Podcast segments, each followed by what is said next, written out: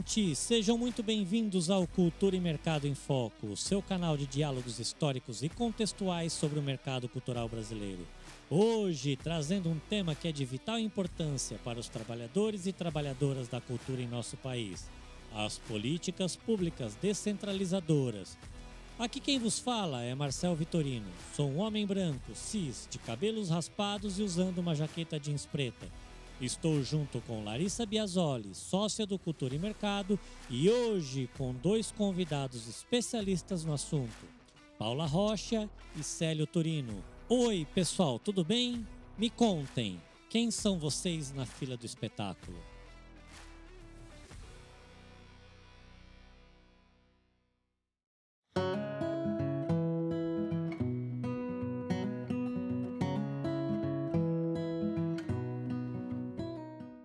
Larissa. Olá, muito boa noite, muito bom dia, muito boa tarde para quem está ouvindo esse podcast em diferentes momentos. Eu sou a Larissa Biasoli, sou sócia do Cultura e Mercado e introduzindo agora essa nova condição aqui, essa nova possibilidade de fazer uma audiodescrição. Eu sou uma mulher branca, cis, eu uso óculos de armação escura, eu tenho os cabelos escuros que hoje estão presos e por estar muito frio em São Paulo, estou usando uma blusa vinho é, de gola alta, de gola rolê. E estou muito feliz de estar aqui é, mais uma vez no podcast do Cultura e Mercado em Foco para poder tratar de tema tão aí relevante para nós, trabalhadores e trabalhadoras da área da cultura. Paula? Oi, pessoal. Boa noite, bom dia, boa tarde, né? Quem sou eu na fila do espetáculo? Eu sou a Paula Rocha, atualmente coordenadora do PROMAC, que é o Programa de Incentivo Fiscal à Cultura da cidade de São Paulo. Né? Já fui produtora cultural, dei a volta aí ao mundo buscando outras coisas, mas retornei para a cultura do outro lado do balcão, é, né? agora como gestora pública da carreira de analista de políticas públicas e gestão governamental na prefeitura, né? Então sou servidora pública concursada. Eu sou uma mulher negra de pele clara, tenho os cabelos crespos que estão aqui para cima. Ao final de uma semana estão presos aqui e estou também usando sintonizada com a Larissa. Estou usando um cachecol de cor vinho Célio. Olá, aqui é o Célio Turino, satisfeito em estar no Cultura e Mercado. Acompanho já desde a da criação do Cultura e Mercado. Eu sou um homem cis, 62 anos de idade. Não tenho muito cabelo branco porque eu praticamente não tenho mais cabelo. Tenho, tenho barba por fazer, que sempre deixo, aí nesse caso, barba branca, os óculos Estou falando da minha casa. Ao fundo tem alguns quadros e obras que, que eu gosto de casa, né? E que se destaca mais aqui na imagem é um, um divino, né? Uma pomba branca é, sobre é, casca do cerrado, né?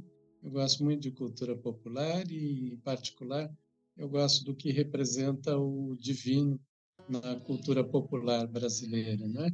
Que para mim é a expressão da, da festa da, da abundância. Tem vários divinos aqui em casa, eles com empreendedor de, de, roupa, com vários desenhos aí do artesanato.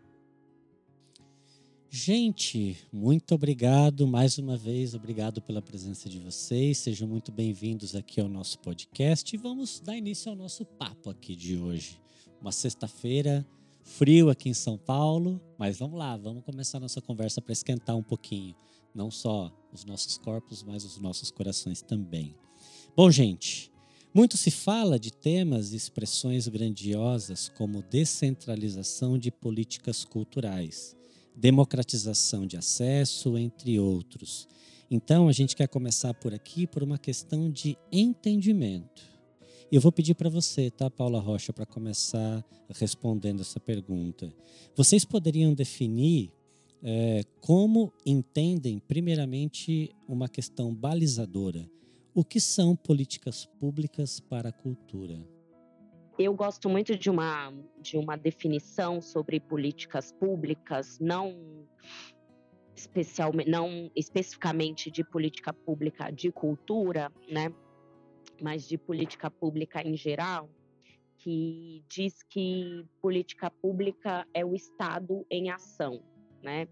Que é por meio da política pública que o Estado se apresenta ao povo, que o Estado diz a que veio e, e que, né, põe ali sua cara. E eu gosto muito dessa definição porque põe é, essa centralidade da política pública no Estado e porque traz essa coisa da ação da política pública, né? E aí, trazendo especificamente para a política pública de cultura, eu acho muito bonito, assim, que as políticas públicas de cultura têm uma especificidade muito muito peculiar, assim, muito diferente de algumas outras políticas públicas, né, de tantas políticas públicas tocadas pelo Estado, que é o fato dela, é, das políticas públicas de cultura serem feitas especialmente para fomentar, para estimular, para incentivar algo que já é produzido pelo povo. Então, a cultura emana do povo e as políticas públicas vêm para fortalecer isso. Então, diferentemente de políticas públicas, por exemplo, fundiárias, que trazem que o Estado tem ali uma ação de produzir o, o, o, fundiário, né, digamos assim, ou as políticas públicas de segurança que só existem atreladas ao Estado, né, só existem se existe exército, se existe polícia, enfim, que são aparatos do Estado, eu acho muito interessante para a gente pensar a política pública de cultura, pensar que elas são políticas públicas para auxiliar algo que já vem do povo, que o Estado não cria cultura, ele não produz cultura e que sim o papel dele, né, nesse segmento deve ser justamente estimular, fomentar, incentivar, enfim, potencializar de diversas formas o que já existe da produção cultural, né, que já emana quase que naturalmente do povo. Então, acho isso bastante bonito. Então, é, eu diria que as políticas públicas de cultura têm dois grandes principais eixos que a gente poderia dividir assim para analisá-las de forma para diferenciá-las mais, mas acho que os dois grandes eixos seriam tanto as políticas públicas que garantem o direito ao cidadão, o direito dele acessar cultura, né, dele ter acesso ali aos produtos culturais, aos bens culturais, digamos, a, a, a ir a um teatro, a a um cinema, a ouvir uma música, enfim, e as políticas culturais mais ligadas à produção cultural, né? Então, ao estímulo ao artista, ao produtor cultural, para que ele possa entregar para a sociedade aquilo que ele sabe fazer de melhor, né? E aí não só pensando a cultura como produtora de bens ou produtos culturais, mas a cultura no sentido mais antropológico, mais amplo do termo, como aquele fazer próprio do, da sociedade, de uma sociedade mesmo, né? Que pode incluir ali nosso modo de produção, nosso modo de é, enxergar o mundo, nosso modo de culinária, nosso modo de produzir beleza, né? Assim, digamos. Então, acredito que as políticas culturais seriam essa, esse instrumento do Estado para potencializar, se fazer bonito do povo. E para você, Célio? É muito do que a Paula disse, né? Mas o política pública é um é resultado de, de um pacto entre Estado e sociedade. Eu trabalho com isso, ah, trabalhei com isso por muito tempo, né? 40 anos como servidor público, né? E hoje eu tenho muito nítido, né? Que política pública, por vezes as pessoas confundem como sendo uma política do Estado. Não é do Estado é uma política da mediação na relação entre Estado e sociedade. O Estado pode produzir, no máximo, uma política governamental ou, então, uma política estatal. Mas a política pública ela tem essa relação com a esfera pública. E ela envolve a capacidade dos agentes, tanto no aparato do Estado quanto na sociedade, de produzirem consensos. Consensos, inclusive, que tem que é, expressam estágios civilizatórios, capacidade de compreensão naquele momento. Né? É, eu gosto muito da máxima zapatista, né? Eu tive, inclusive, antes de, de formular a, política pública, aí que foi formulada mesmo, depois construída, né? De uma forma coletiva, mas o conceito geral foi formulado antes, desde o Estado, desde a função que eu estava no Ministério, ocupando no Ministério da Cultura como secretário, é, a época de programas e projetos, depois de cidadania cultural. É, antes de ter chegado àquela função, eu passei um tempo em Chiapas, né? E, e pude observar muito essas relações nas comunidades, né? É, em que o povo manda e o governo obedece. Né? Aí se estabelece uma outra prática, política pública, que é o mandar obedecendo. O que é o mandar obedecendo? É, é ter a capacidade de usar as atribuições é, que o aparato do Estado possibilita, mas obedecendo ao povo, obedecendo às nossas raízes, obedecendo a uma perspectiva outra de, de vida e de mundo. Que mundo seria esse? Um mundo em que, em que reina o, o bem comum e o bem viver. Não é o que acontece nas sociedades capitalistas, muito menos mas num país tão, tão excludente como o Brasil. Mas essa deve ser a perspectiva, inclusive se a gente quiser sobreviver como espécie no planeta. Então, a política pública tem relação com tudo isso. Não é muito percebida e não, não é muito praticada dessa forma. Normalmente se, se cria uma governamentabilidade em que as pessoas, ao entrarem nos espaços públicos, né, na, nos aparatos do Estado, do governo, elas são absorvidas pela lógica dos sistemas. Mas, como a gente sabe, todos os sistemas, sejam os naturais, sejam os históricos, eles são determinados pela lógica da autopreservação. Com isso, essa lógica da autopreservação, ela impede que a política pública aconteça de forma ampla e, sobretudo, nessa perspectiva da produção de consensos. Consensos para quê? Para que a gente consiga, em algum momento, é, e aí em perspectiva histórica, ter um Estado ampliado, um Estado integral, em que o, a mentalidade de governo e o aparato do Estado vá se fundindo com o ambiente da sociedade. De certa forma, isso é praticado em algumas, em, em algumas civilizações. Foi e é. É, sobretudo, com os povos indígenas, os povos originários de todos os continentes. Mas isso aí pode ser uma outra história, a gente fala numa segunda rodada. Nossa, é uma delícia, né? Estar tá aqui ouvindo, acho que muito dessa primeira qualificação, vou chamar assim, né, Marcelo? Acho que uma primeira qualificação semântica da coisa, né? Para a gente partindo de pressupostos, né, é, que vão guiar bastante aqui nossa conversa e queria puxando disso, né, de, dessa riqueza que vocês já trouxeram aqui na primeira fala de vocês, uh, pegar aqui, né? Então, porque política pública, né? E aí política pública para a área cultural, a gente felizmente está voltando a debater, a poder debater, a poder construir juntos, né? Juntas. E aí acho que o que vocês trazem, né? Na definição que a Paula falou, né? O Estado em ação. É super interessante isso que na hora já me vem à mente, né?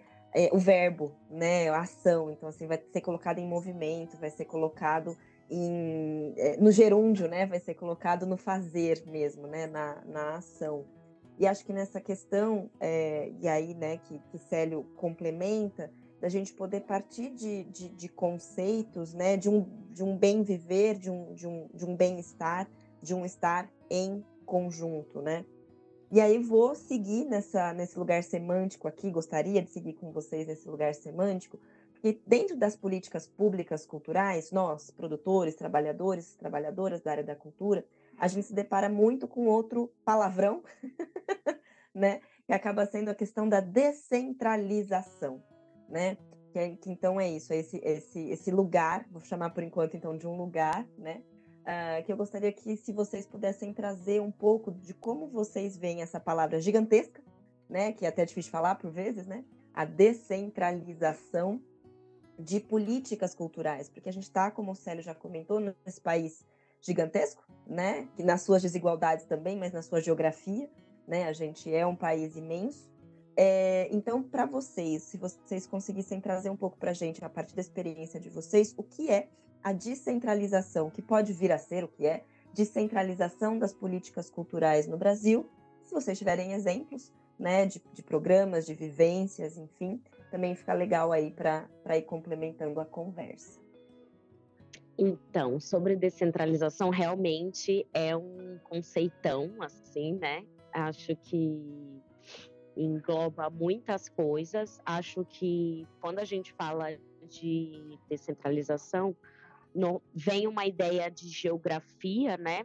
Que normalmente né, que envolveria aí o, centro e as periferias. E isso normalmente é pensado em território, mas pode ser pensado em várias outras lógicas, né? Descentralização não seria apenas na questão territorial, mas também na questão dos centros de poder, né? Eu acho que estaria muito ligado a isso. Assim, eu gosto muito do Milton Santos, justamente porque ele coloca essa questão do território juntamente com os centros de poder, né? De, dizendo que a, a, a distância do centro-periferia também é uma distância de informações, é, informações desiguais, acessos desiguais, e isso produz uma desigualdade, né? Não é só uma distância, né? Ela produz uma desigualdade. Então, eu acho que quando a gente fala de descentralização, está muito atrelado a território, mas está muito atrelado a outras questões também. Assim, a gente tem centros de poder, digamos assim, das lá, linguagens culturais, por exemplo, né, linguagens artísticas que são mais centrais do que outras. Até se, e, e, se você for pegando assim cada é, segmento, você vai tendo o centro e as periferias, né? Se você pega a música em si, a gente tem o que é o centro, digamos, o centro no sentido do poder mesmo e o que é ou o que são as periferias, né?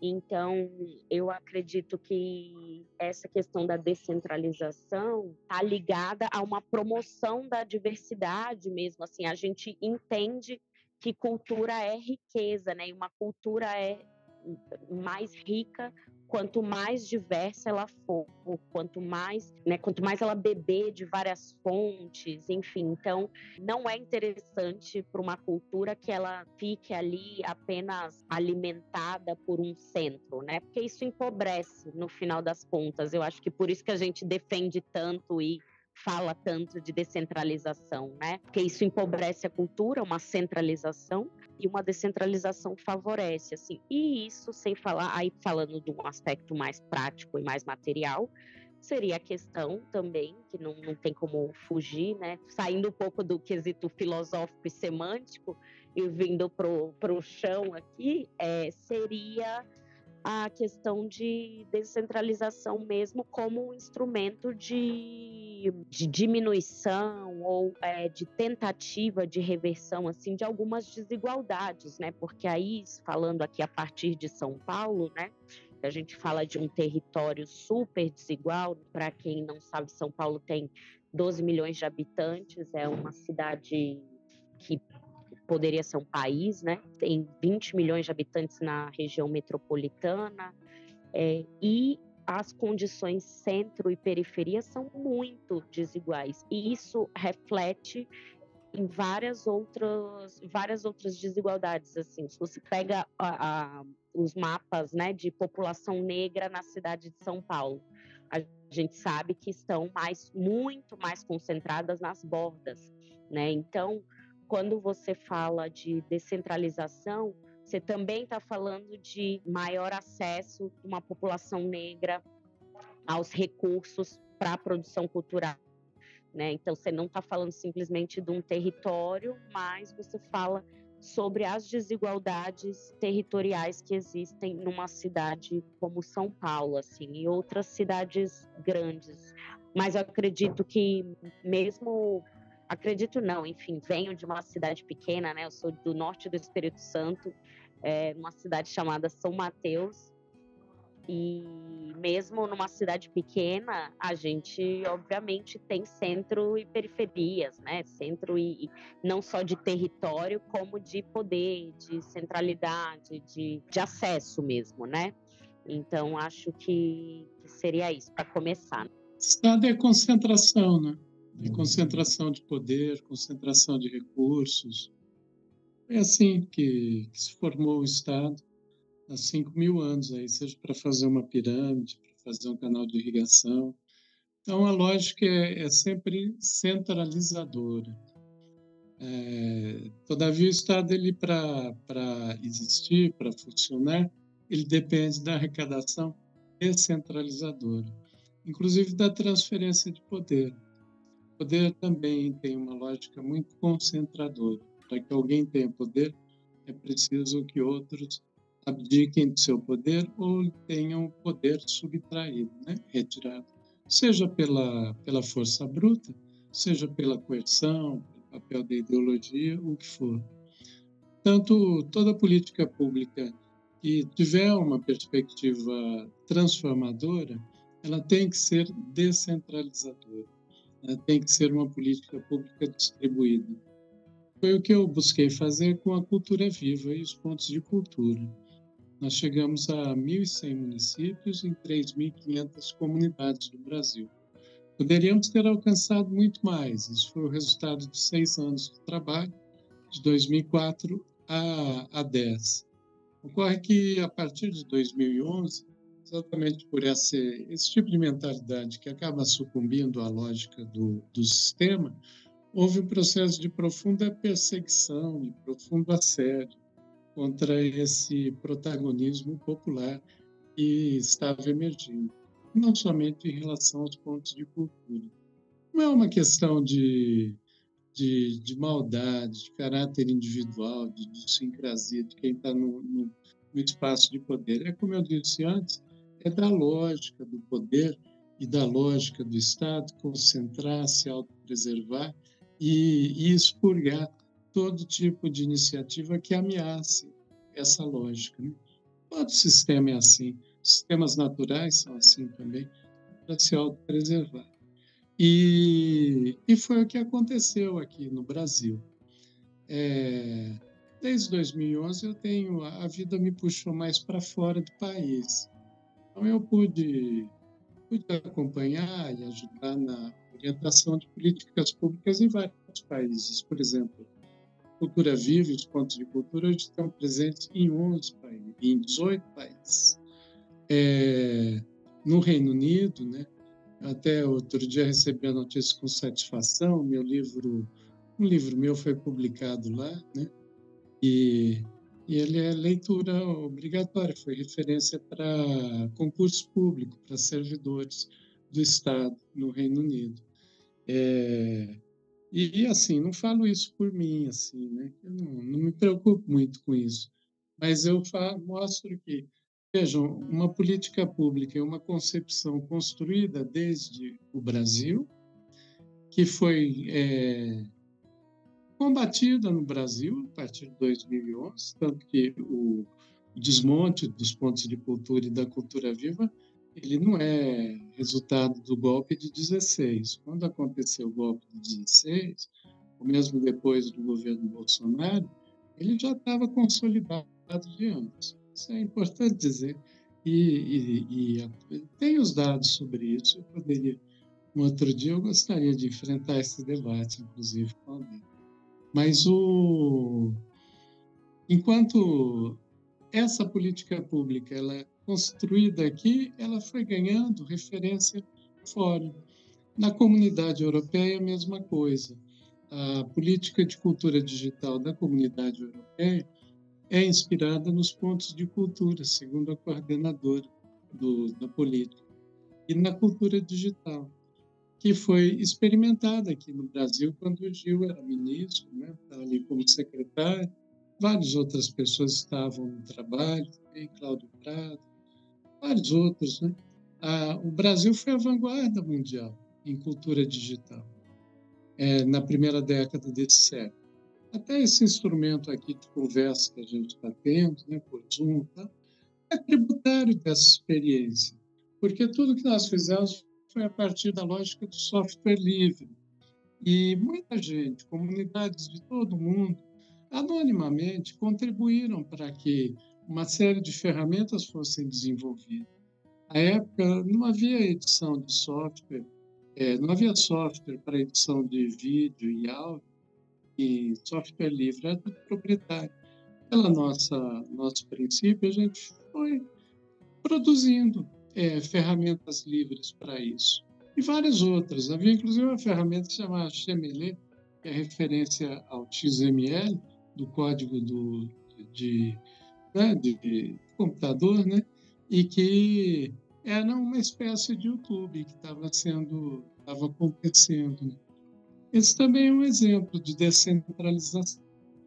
Ocorre exatamente esse processo da, da, da tomada de consciência e do empoderamento que acontece entre o povo. Vejam, é, quais foram os setores que melhor se apropriaram dessas ferramentas tecnológicas de vanguarda? A rede Mocambos, por exemplo, que é uma rede feita é, a partir de um ponto de cultura, que é o da Casa de Cultura Tainã, em Campinas, e que foi se articulando em uma série de quilombos.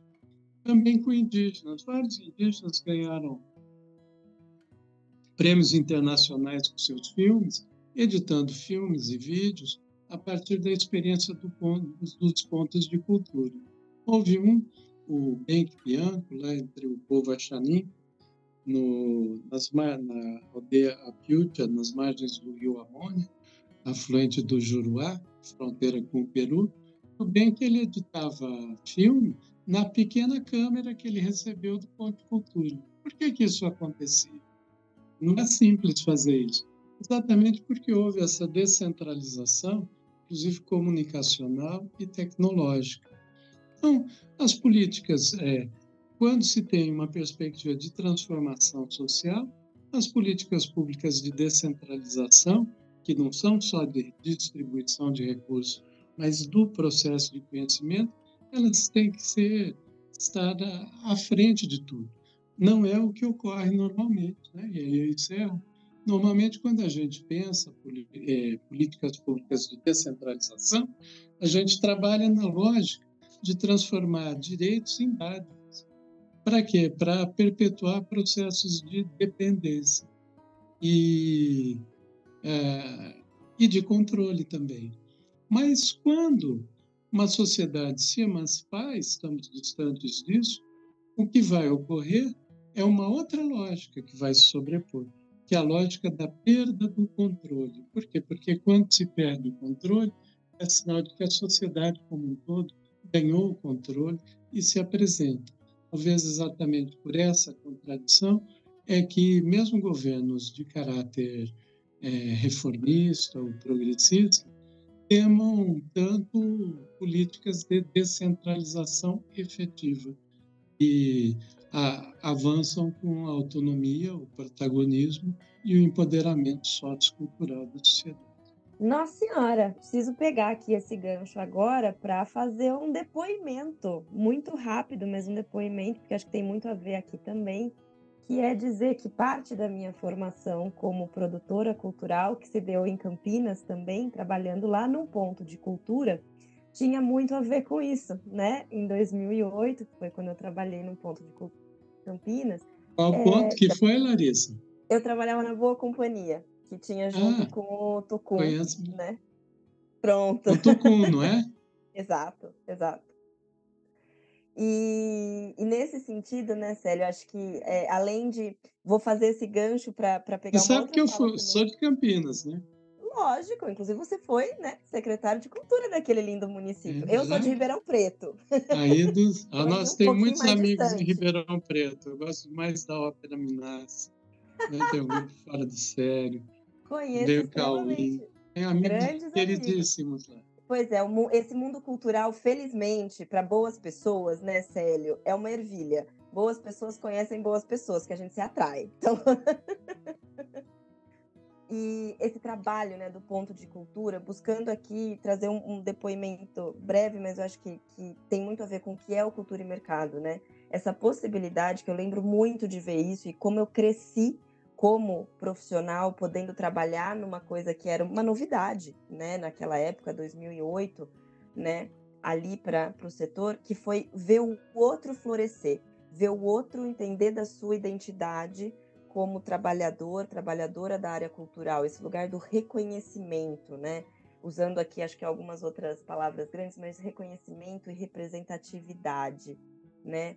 E, e, como isso me fez crescer como, como profissional, e o tanto que eu sou grata a isso, e aí, pegando o gancho, né? É, que a Paula falou, porque cultura é riqueza, né? Então, assim, que lindo essa riqueza de saber que essa política estruturante para muita gente, de representatividade de muitos, é, de muitas trabalhadoras, trabalhadores da cultura, está lá internacional agora representando, né? Uma representatividade Brasil tão positiva.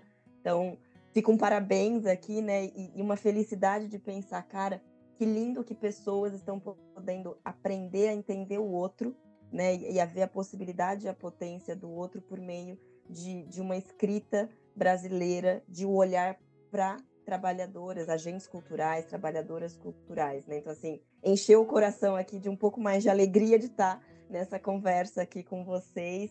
E, perdão, Marcelo, mas tinha que fazer essa, esse, essa intervenção aqui de, de, de depoimento mesmo, assim, para a gente poder seguir na nossa conversa, tá?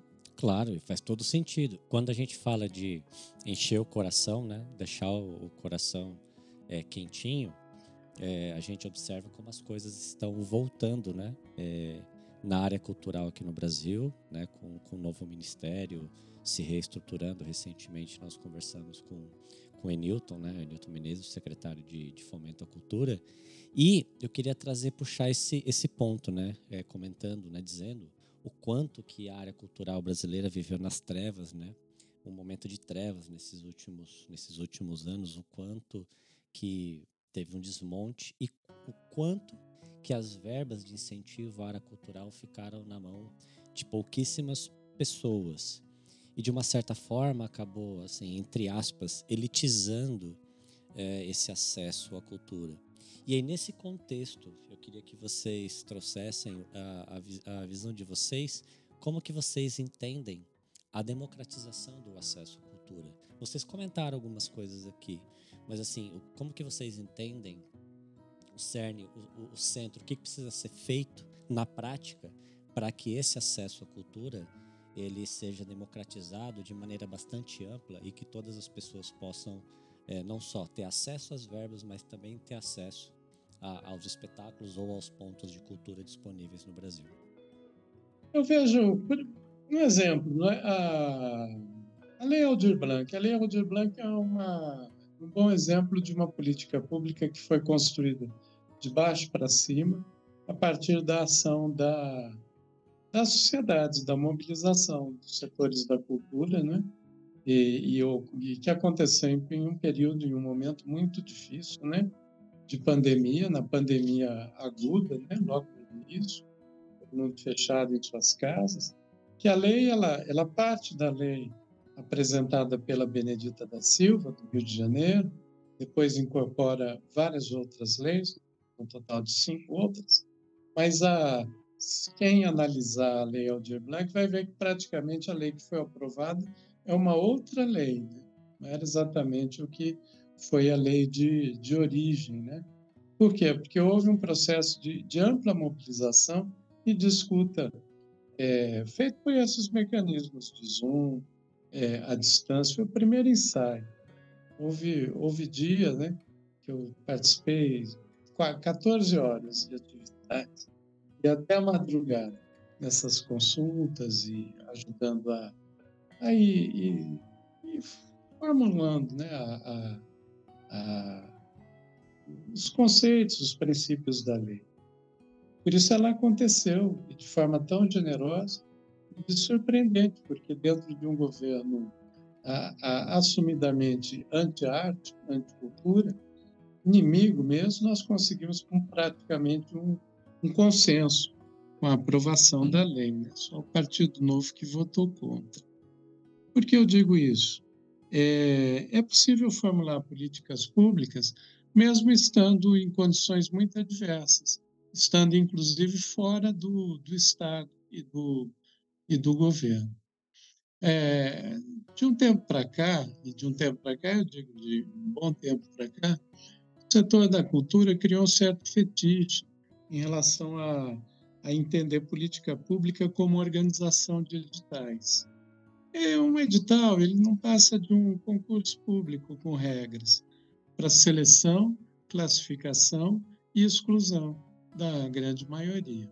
Até no ponto de cultura, que tinha uma política mais includente, a média que a gente conseguia era de aprovar 30% dos projetos inscritos. Foi o maior, é, o maior índice de aprovação de, em relação a projetos inscritos e aprovados. Vejam aí, o, o último PROAC que houve em São Paulo, parece que foram 40 mil projetos, né? mais ou menos 5% que foi contemplado. Então, normalmente é isso. Só dá uma aparência de política pública, mas não é. Então, a gente precisa sair desse fetiche dos editais. É, às vezes, mesmo setores da cultura, da arte, eles estão muito imbuídos dessa ideia meritocrática, entre aspas, que é essa ideia mais da competitividade. Às vezes é bom dizer que ganhou um prêmio, que é o melhor disso, o melhor daquilo. Mas, na verdade, a melhor produção cultural ela acontece quando ela é feita em colaboração. E isso é possível, desde que é, não estou dizendo que a gente tem que prescindir do edital, que é uma forma até de uma porta pública aberta para um primeiro momento, mas ir trabalhando para políticas mais universalizantes, como é o princípio do SUS, do Sistema Único de Saúde. Isso é possível aplicar na, na cultura e na arte. E eu penso que o grande desafio dos setores culturais no Brasil seria começar a pensar a política pública de cultura ah, desde essa perspectiva. É qual? Quem faz, quem acontece, né? como disse a Paula logo no início, quem, quem realiza né? no chão das comunidades tem que ser reconhecido pelo que realiza, não pelo que propõe e nem pelos papéis que, que traz com, consigo, porque isso também é uma forma de capital e de exclusão.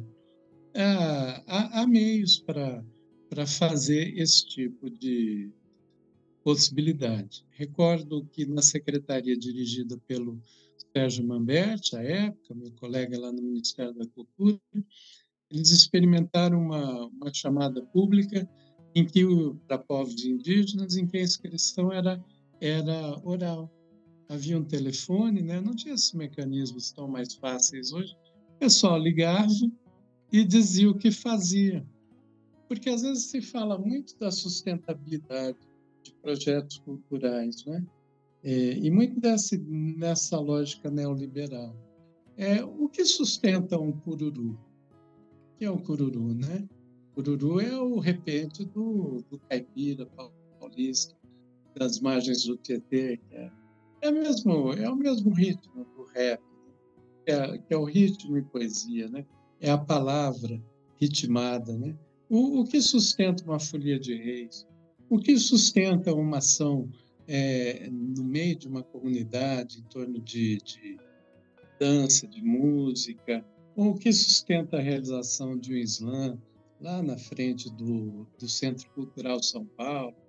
Rapaziada ali também ensaiando danças e tudo, né? essa energia vital da cultura e essa é a grande sustentabilidade. É isso que sustenta a cultura, não é? é as festas populares e tudo mais, os processos criativos. Às vezes um artista ele ensaia meses vai se apresentar, ele abre ali o palco para uma peça de teatro, tem o teatro pela metade, até menos que isso, mas de repente, quando o palco se abre, ah, vem uma magia e ele se apresenta como se fosse para aquele teatro todo cheio de gente, né? E dali a pouco ele vai começar a fazer tudo novamente. Ou seja, essa energia de você conseguir captar um sentimento da sociedade, transformar em arte e reapresentar para a sociedade. Assim, as sociedades evoluem. Então, as formas de financiamento, sustentação da cultura, elas deveriam começar a absorver essa, essa vitalidade. É, mas quando a gente fica nesse fetiche do edital, elas, na verdade, elas tiram a alma da própria produção e da criação cultural. Porque aí todo esse monte de criadores magníficos que tem por aí, é, de todo tipo, bordadeiras, é, é, oleiros, é, violeiros, poetas, né? eles são sugados por uma lógica que os transforma em burocratas. Ao transformados em burocratas, eles vão, vão perdendo vão perdendo vida e, e vão sendo excluídos. É isso que, que tem ocorrido. Né? Então, se a gente pensar numa outra possibilidade, eu tenho certeza que a gente vai, vai ter um, um grande êxito aí para frente. Paula, e para você, como você enxerga a questão da democratização do acesso à cultura? Eu estou aqui participando do podcast, mas na verdade tendo uma aula com o Célio Turino, né? Porque, gente, a gente fica aqui se deleitando, né? Com ele falando. Aí eu até esqueço que eu tenho que falar depois. É muito bom, muito legal. Eu acho que democratização de acesso, acho importante também, assim, aproveitando que a gente está falando dos conceitões e dos, do semântico, né? Aproveitar essa oportunidade também para fazer essa diferenciação que tem um pouco nos estudos culturais, mas que é bom a gente falar aqui para o público mais amplo também, que é desse conceito de democratização e democracia cultural, né? Que a visão mais tradicional da cultura, assim, né, do, do fazer cultural e das políticas públicas de cultura tinham muito assim arraigadas essa questão da democratização de acesso, né, que dá é, é, até pelo semântico mesmo da palavra, né, ela, ela é uma ação feita a outro, assim. Então, é uma ação mais de cima para baixo, é, que seria estaria um pouquinho mais ligada, claro que né, no, no, no, final das contas isso foi mudando, mas estaria um pouquinho mais ligada com o, essa coisa de conceder o acesso, né? De, vamos levar o acesso a vários públicos.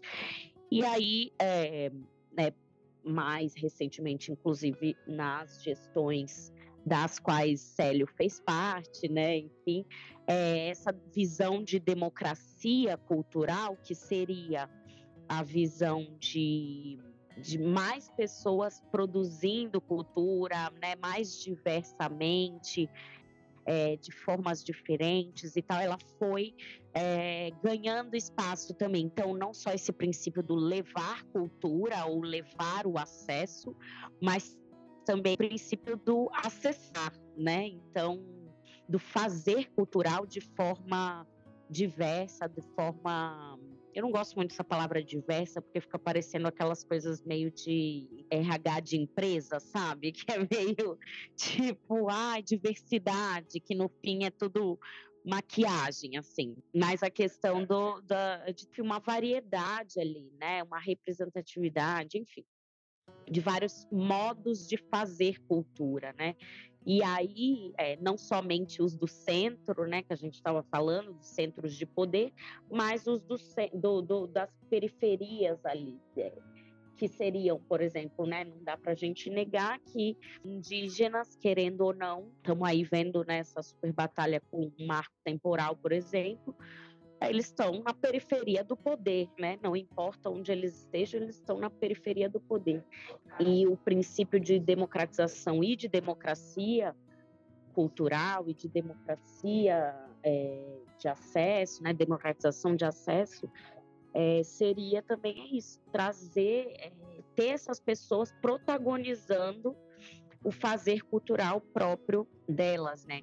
E aí, é, quando a gente fala de democratização de acesso, parece um conceitão, né, muito distante, né? Mas eu ia falar exatamente um exemplo nessa linha que o Célio falou, do, por exemplo, a forma que se recebe inscrições, né? Isso é uma, uma coisa, às vezes, tão pequena, que não é tão pequena para quem está dentro do Estado, assim, sabe? Que é difícil fazer, né? Assim, como as coisas são, às vezes, difíceis dentro do Estado, que é justamente o que você falou, esse sistema que se perpetua, enfim, então, tudo que sai um pouco da lógica é, está né, juridicamente fora da regra, então é difícil, às vezes, você lançar um edital é, com uma inscrição de outra forma, né, que não seja uma inscrição por escrito, enfim, mas é possível fazer, né, temos experiências que provam isso.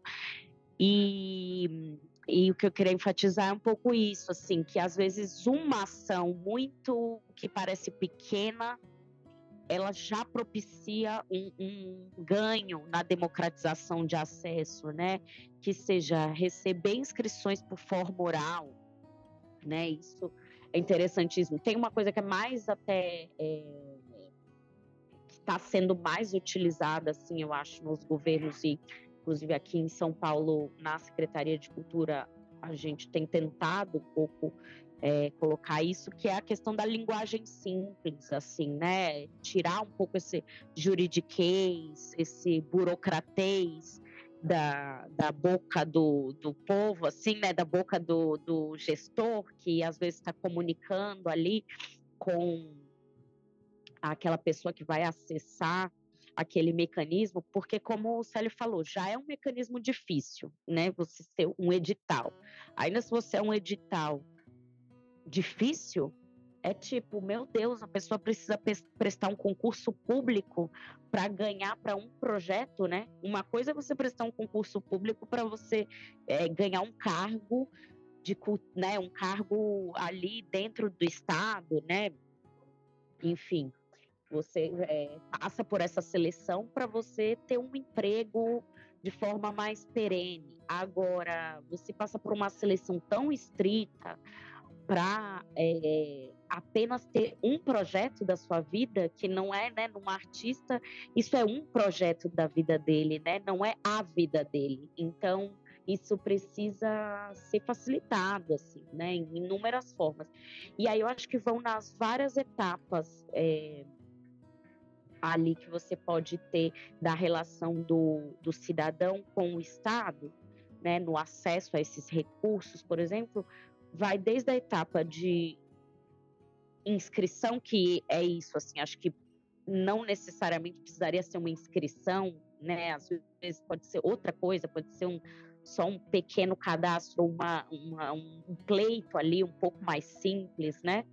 Enfim, desde essa etapa inicial até a etapa de prestação de contas, por exemplo. Eu tenho batido um pouco nessa tecla, de que a prestação de contas da forma que se faz hoje dentro do, do Estado, né, e aí é, dizendo da Secretaria Municipal de Cultura mesmo, é, é uma forma muito excludente, né, inclusive às vezes para programas que têm um escopo um pouco mais amplo, né, como aí dando o exemplo do, dos programas como Vai, Fomenta a Periferia, e para quem não é de São Paulo, que não conhece esses programas, é, são programas com um, um, um, conceito muito interessante, assim, de trazer é, projetos de pessoas jovens, que às vezes é o primeiro acesso a um recurso público, né, que aí tá uma outra forma de descentralização, mas que também sobrepõe a questão do território, né, então a intenção é trazer jovens de periferias para acessar esse recurso. E, e, aí, é, na inscrição, existe essa. É, né, na inscrição, na seleção, existe todo um olhar. E às vezes na prestação de contas, claro que existe um olhar também é, cuidadoso para isso. Mas o que eu quero dizer é, pode esbarrar em questões que acabam é, cerceando um pouco essa liberdade e essa abertura que existia no início ali, né? É, então, eu acho que a prestação de contas também é uma fase muito interessante, que inclusive pontos de cultura são uma grande é, é, inspiração nisso, né? Mas que, enfim, também enfrentou problemas jurídicos depois, porque o Estado é essa máquina que, que quer se manter e depois acaba problematizando iniciativas muito inovadoras, enfim. Mas esses dias mesmo encontrei um, um um colega, né, que estava dizendo, não, mas eu recebi 100 mil e a prestação de contas foram dois relatórios, sabe? E era isso, assim, é, é a entrega estava feita, né? É, e o que era mais importante, que é ali o objeto cultural, estava feita.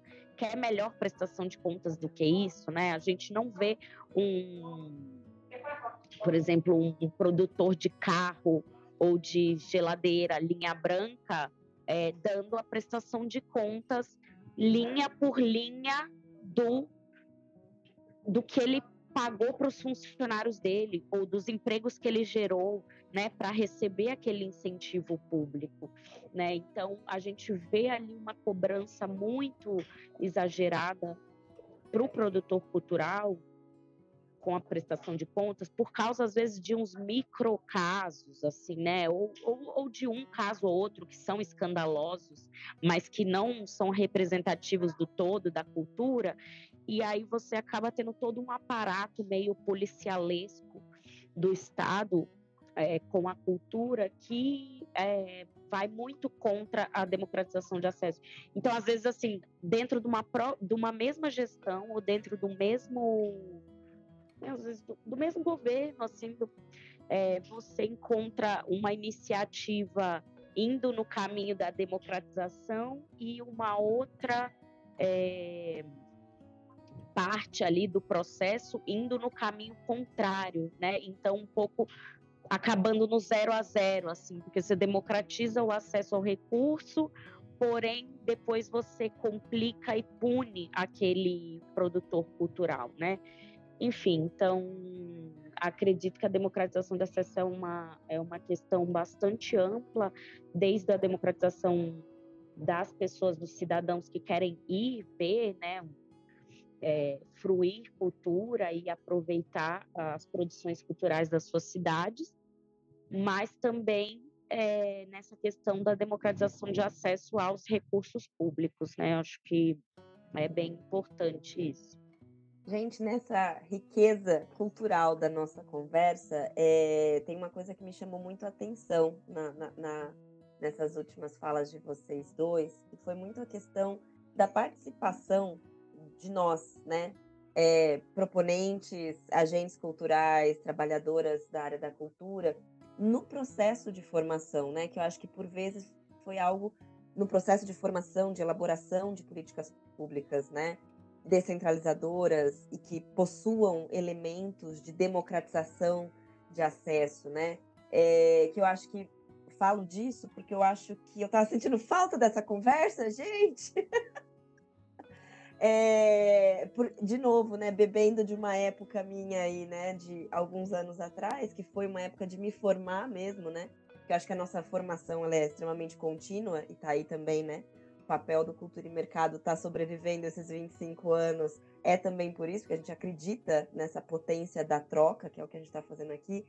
Mas queria puxar desse gancho, assim, né? Dessa importância da questão de nós que somos agentes, né? Da, da, da prática dessas políticas públicas, né? Que a gente tem que conseguir se comunicar de volta, né? Com esse Estado, tem que conseguir se comunicar de volta e explicar, ó, oh, isso aqui funcionou, isso aqui não funcionou, né? E também me chama a atenção, puxando desse gancho, a gente está falando muito dessa questão do, da descentralização, né? Que eu acho que é muito importante esse conceito da descentralização, porque é uma descentralização de poder. E que, dentro da minha experiência na área cultural atualmente, eu acho impressionante que, quando eu vejo alguém é, burlando uma regra de prestação de contas ou qualquer coisa nesse sentido, Normalmente essa pessoa é detentora do poder. Ela não é a pessoa que não tem o poder, não é mesmo? Porque afinal de contas ela já soube o caminho das pedras para poder exatamente, né, buscar burlar uma coisa ali, né? Então eu fiquei muito com isso na cabeça, sabe, gente, que acho que a nossa busca, né, por, por o equilíbrio das coisas também passa muito por aí. E acho que Célio já trouxe um pouco, mas queria puxar daí do que ele falou já da, da Paulo Gustavo, desculpa, da Aldir Blanc, puxando aí então Paulo Gustavo, e um pouco dessa perspectiva que vocês veem, o que, que vocês veem aí de futuro, né? Eu brinco muito, preciso dizer aqui para Paula, especificamente, que eu brinco muito, Paulo, eu falo assim, gente, vamos falar de coisa boa, vamos falar de Promac. Então agora, pegando o jargão, eu quero falar assim, gente, vamos falar de coisa boa, vamos falar de futuro, do que vocês estão pensando aí, estão vendo, estão observando, porque eu acho que isso também faz parte do que a gente está propondo aqui. É um momento de análise, é um momento de reflexão, né, da gente poder ter essa troca e, e entender um pouco da análise de que cada um de nós vai fazendo pela experiência. Então, eu queria entender de vocês um pouco disso, assim, as considerações de vocês pensando nessas amplas palavras e conceitos semânticos que a gente trouxe aqui de democratização de acesso, políticas descentralizadoras, políticas culturais descentralizadoras, democratização de acesso. O que, vocês estão vislumbrando aí no nosso, no nosso futuro de, de possibilidades ou de questões, inclusive de dificuldades? Falando de futuro, né, é, há aqui uma questão muito, muito prática aqui que eu acho que está muito próxima de acontecer, que eu acho que eu já vejo imediatamente, assim, é a volta do Brasil se ver como é, um país e isso eu estou falando do ponto de vista né, de uma pessoa que está dentro do Estado, é, das três esferas federativas ali, União, Estado e município, voltarem a se falar. Eu acho que assim, né, é que a, vocês perguntaram né, o, que, o que vem por aí de futuro, eu acho que um dos ganhos está todo mundo assim, né? Voltando esse clima lindo da gente se conversar e tal. Esse podcast acontecendo, né? Já é um fruto disso. E aí eu acho que no sentido de política pública de cultura, um ganho muito grande que a gente está próximo de conseguir é essa, essa interlocução entre União, Estado e município, que se perdeu totalmente, assim, para além do. Eu não vou chover no molhado, né, do, do de toda a, a, a, o sofrimento que o setor cultural passou na pandemia, porque já falamos muito disso. Então, falando de futuro, eu acho que é, isso vai ser é um ganho enorme assim que a gente está tendo. E eu estando aqui numa ponta, né, no município, tudo bem que não é um município pequeno, mas querendo ou não, tem a mesma condição federativa de qualquer outro município, que é o município de São Paulo. Então eu estou vendo assim que está começando a surgir uma conexão maior com o estado, com especialmente com é, a união, né, através do MINC, né, a volta do MINC é uma coisa que precisa ser comemorada. E foi muito difícil durante a pandemia para os municípios que mantiveram suas políticas de cultura também continuarem é, sustentando essas políticas, porque, por exemplo, aqui dando do meu exemplo, né, da, da, do dia a dia, que é o Promac, a gente viu o PROMAC ser sobrecarregado pela ausência das outras esferas. Né? O, está, o, o, o, governo federal nem se fala, né? não preciso repetir aqui. O Estado também resolveu interromper o PROAC e CMS no meio da pandemia, né? ficamos um tempo aí sem PROAC, então tudo desaguava no PROMAC de São Paulo né? E isso acredito que ocorreu em vários municípios. Então, assim, quem se manteve de pé, se manteve de pé é, guerreando ali, muito, assim, né? Então, você voltar a ter esse diálogo federativo sobre a cultura é um ganho muito legal, assim, que eu não sei se. Acho que, assim, claro, quem vai estar ouvindo o podcast, quem já está mais consciente ali de, né, de todas essas articulações, é, eu vou estar tá falando óbvio, mas talvez para um produtor cultural que está só ali na, no, no, fazer do dia a dia e não está muito ligado nessas articulações, pode ser uma novidade no sentido de dizer que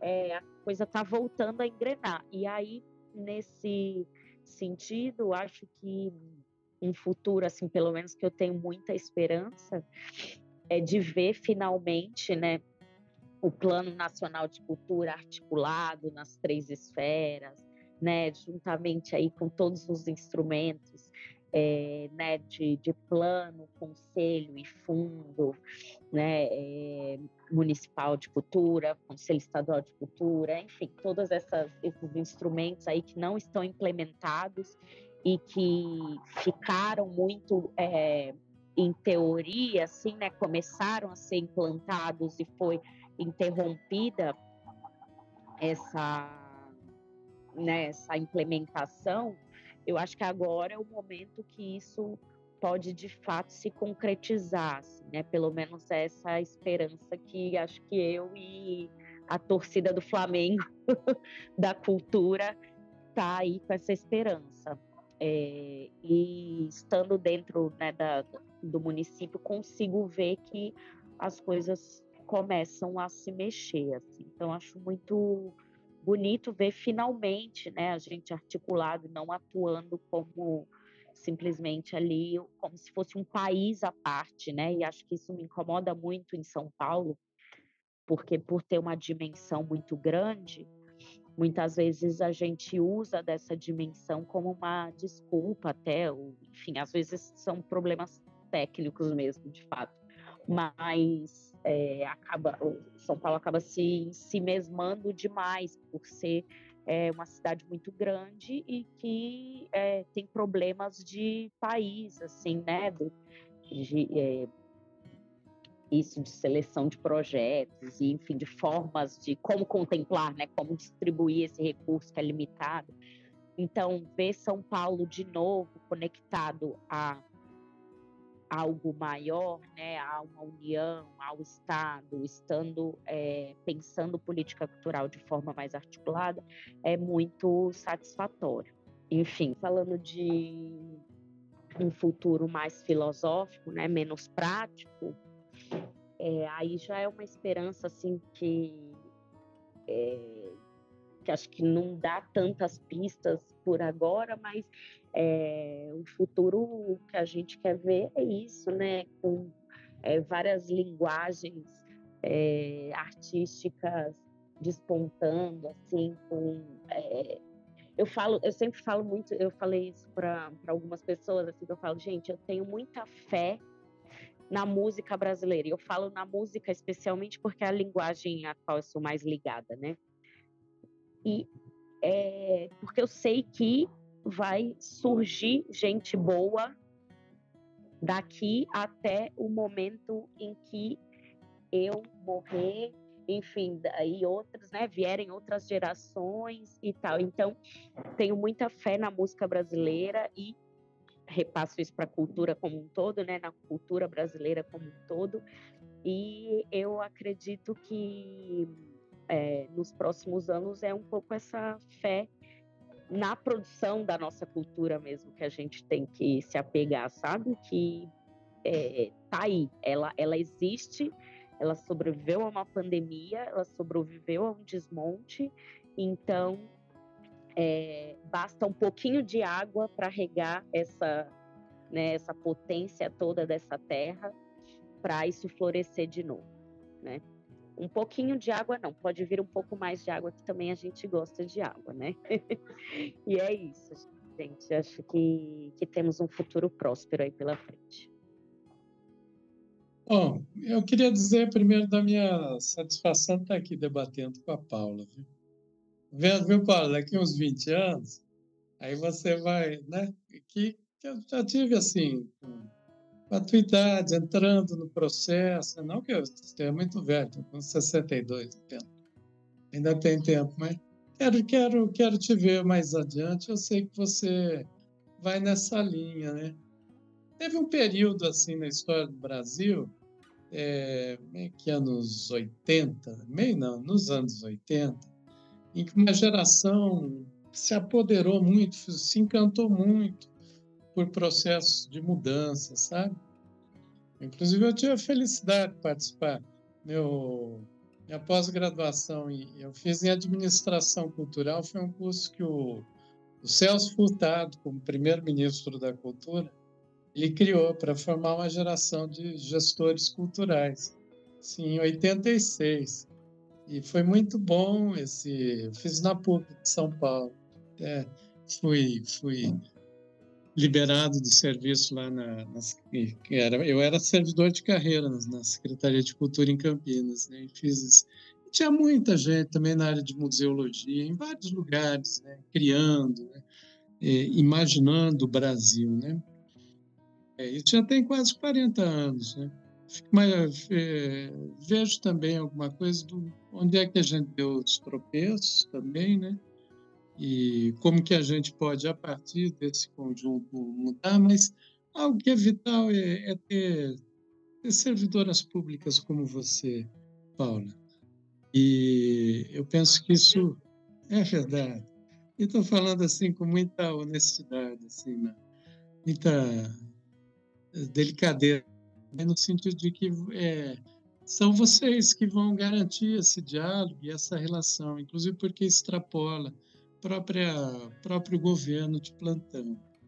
E o que você diz é, é muito pertinente.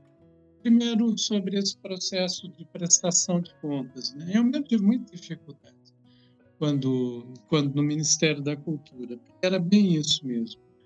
É, nós tomamos uma decisão, uma das primeiras decisões que eu tomei, logo que chegou no primeiro edital de Ponto de Cultura, foi o seguinte: não fazer a análise técnica documental antes de fazer a leitura dos projetos. Talvez os ouvintes não, não saibam, mas a maioria dos projetos, eles sequer são lidos. Há toda uma mobilização de sonhos, expectativas, né? Mas aí, primeiro, eles passam por uma análise documental. Faltou uma certidão, o projeto já está fora. Ele nem, nem chega a ser analisado no mérito.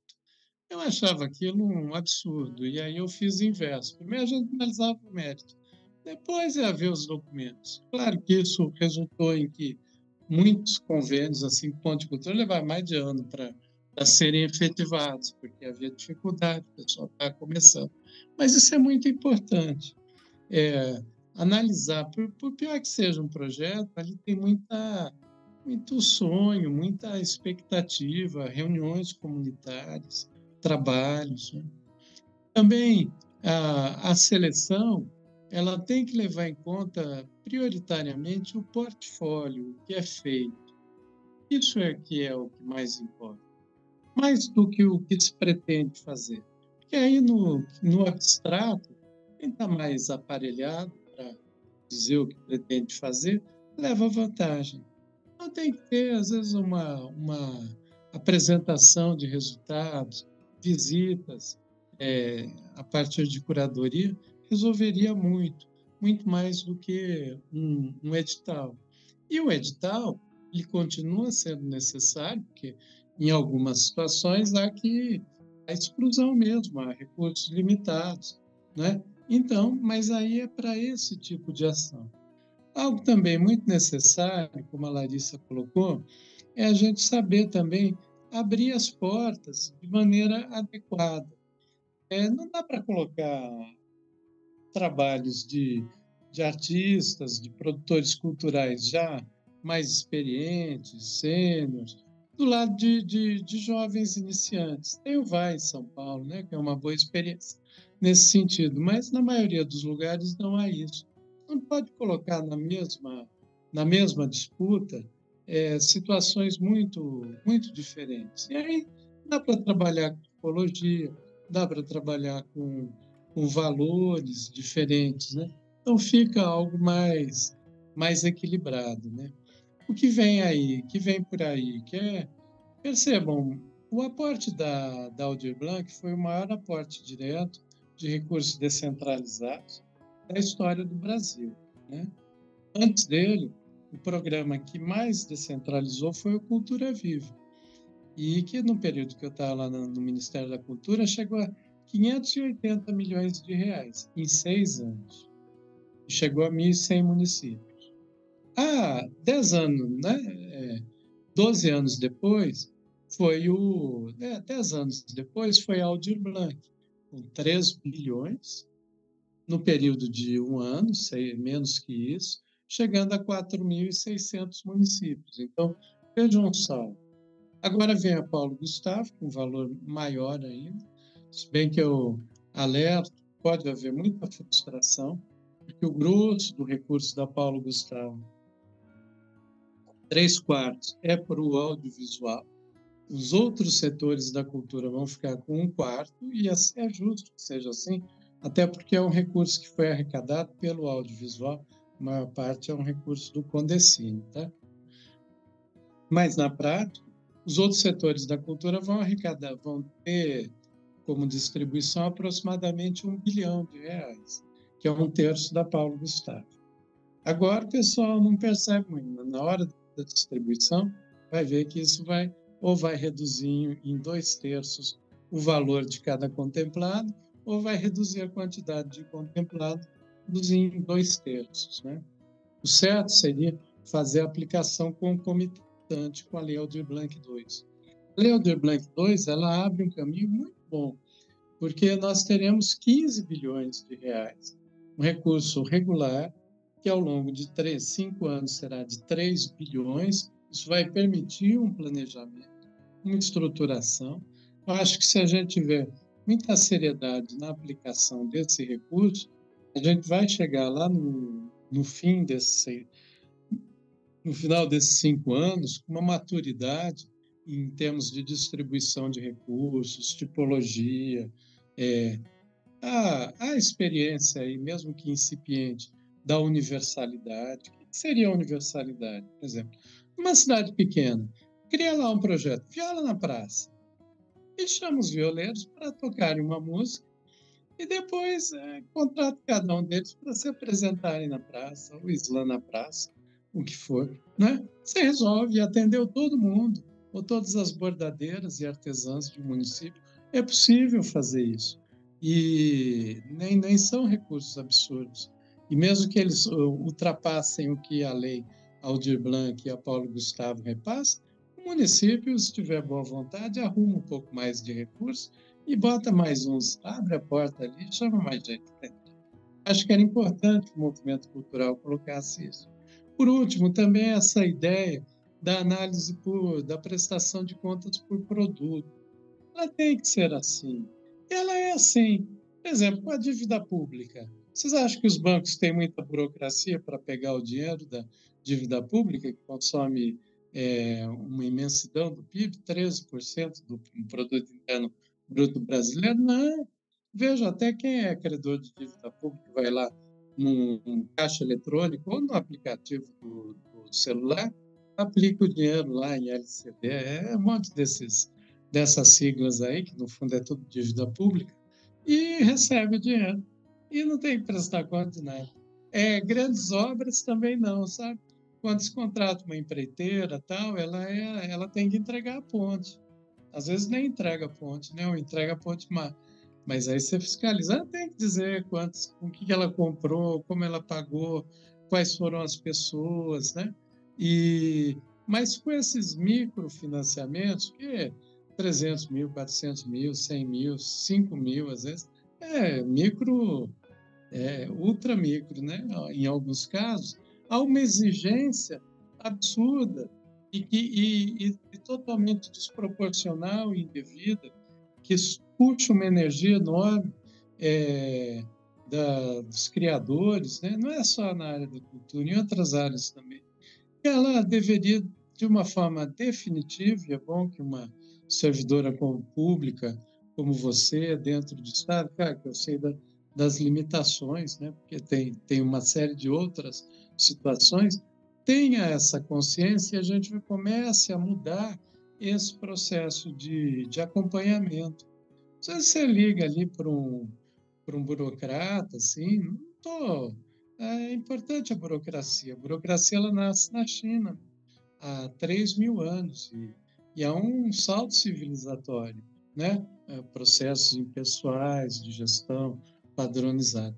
Mas o problema é que a burocracia ela, ela, ela virou uma, uma coisa que ela se alienou de tal forma do processo de vida que ela virou só controles de códigos, de siglas, e cria uma, uma linguagem hermética e não tem o menor compromisso com o conteúdo, com o resultado, com o que se apresenta na sociedade, não só em cultura. Né?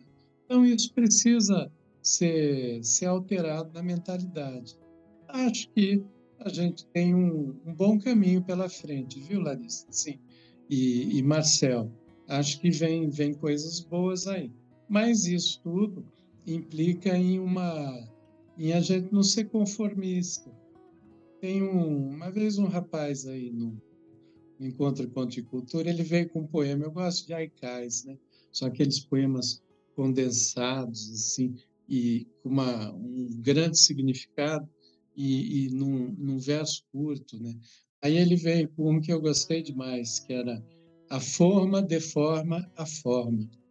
É, é, percebam que a forma, né, essa forma burocrática, ela deforma mesmo a forma da criatividade, da inventividade.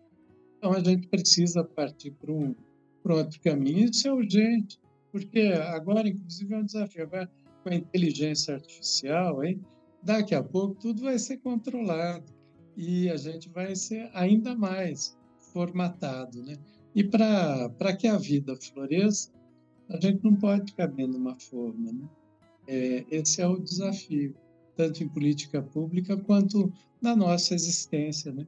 E no, no desafio enquanto sociedade também, porque nós não podemos mais nos conformar. Puxei aí do Aikai a forma, de forma a forma, e agora eu estou na sequência das formas e do conformar, que é também entrar na forma.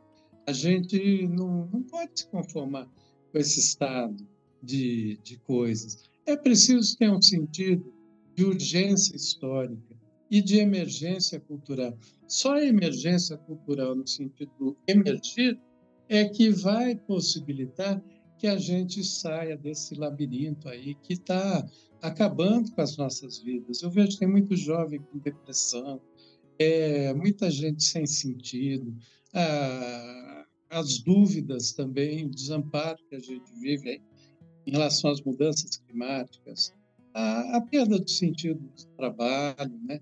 as violências todas, né? Isso, isso não é possível continuar acontecendo. Muito ruim alguém andar na rua e ver ali famílias, crianças ali morando na rua, abandonadas. São aos milhares. Em São Paulo, cerca de 50 mil pessoas. É uma cidade hum, começando a ser média, né? vivendo, habitando nas ruas, né? gente sem possibilidade, trabalhadores aí com 40 anos de idade, sem qualquer perspectiva de voltarem a ter um emprego. Né? Isso tudo é, é, faz muito mal para todo mundo, até para quem não vive essa situação. Então, é preciso que a gente realmente diga um básico e ofereça para as nossas vidas, né? é para o país, é para as nossas vidas um caminho melhor. E a melhor forma de a gente encontrar esse caminho é, é, é, é ter a capacidade de se indignar, né? de não aceitar as coisas como elas são. E ao não aceitar as coisas como elas são, a gente tem que ter a capacidade também da coragem, que é a, disposição de interferir. Não basta não aceitar, tem que ter coragem para encontrar um outro rumo. É aí que a gente encontra, de fato, a esperança. Porque a esperança, disse Santo Agostinho, já há 1.500 anos atrás, né? Ela tem duas filhas lindas, a indignação e a coragem. Eu diria que a indignação e a coragem são mães da esperança também. E, e notem que são todas no feminino, né? são substantivas femininas. Né? A esperança, a coragem, a indignação. E aí eu finalizo, e eu acho que já encerrando aqui o podcast, né, meio dando minha, minha, minha despedida, né, a gente podia, nós começamos falando do Estado e do poder. Percebam, o Estado, o poder. A gente pode inverter isso e até construir uma forma de Estado diferente a partir da potência. Olha, a potência, ela é uma substantiva feminina. Enquanto o poder, ele é concentrador, ele é, é reto, direto, ele é fálico também, o poder. A gente vai mudar essa lógica pela lógica distribuída da, potência, porque para que alguém é, para que a potência, quando ela é distribuída, é, não, ela não quita a potência de ninguém. Ao contrário, ela se soma, é um ato de amor, é um ato de criação. E, e isso eu penso que será encontrado, aí a gente ia falar um outro dia, mas a, a origem de todas as dominâncias, todas as opressões, está na origem do patriarcado. É a primeira dominância que se estabeleceu na humanidade. Antes do racismo, antes do capitalismo, antes da, das dominações do, do, Estado sobre as outras pessoas, do, dos indivíduos sobre os outros indivíduos. A primeira das dominâncias foi essa, a dominância do patriarcado.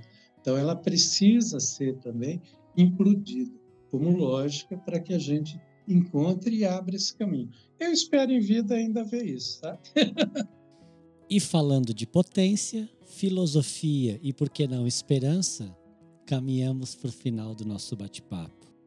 Larissa, Paula, Célio, quero agradecer muito, muito mesmo o tempo de vocês, a participação de vocês no nosso podcast Cultura e Mercado em Foco.